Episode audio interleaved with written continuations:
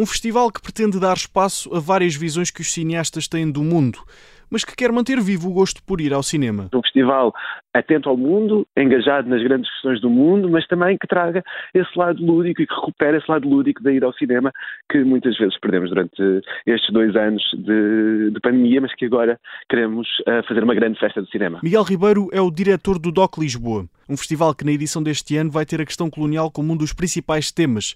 Vão ser exibidos filmes das décadas de 60 e de 70 e que tiveram pouco palco.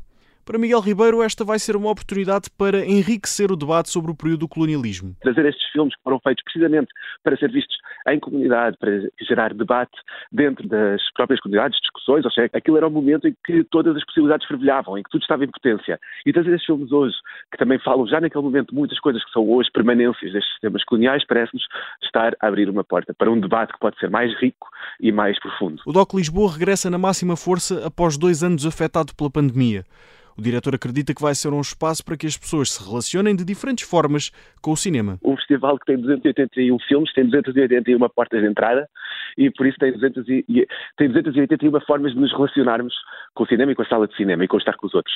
E tenho a certeza que dentro destes filmes toda a gente uh, poderá encontrar um, um, uma porta de entrada para o DOC Lisboa. A primeira destas portas abre-se já esta noite no Cinema São Jorge, onde arranca a 20 edição do DOC Lisboa.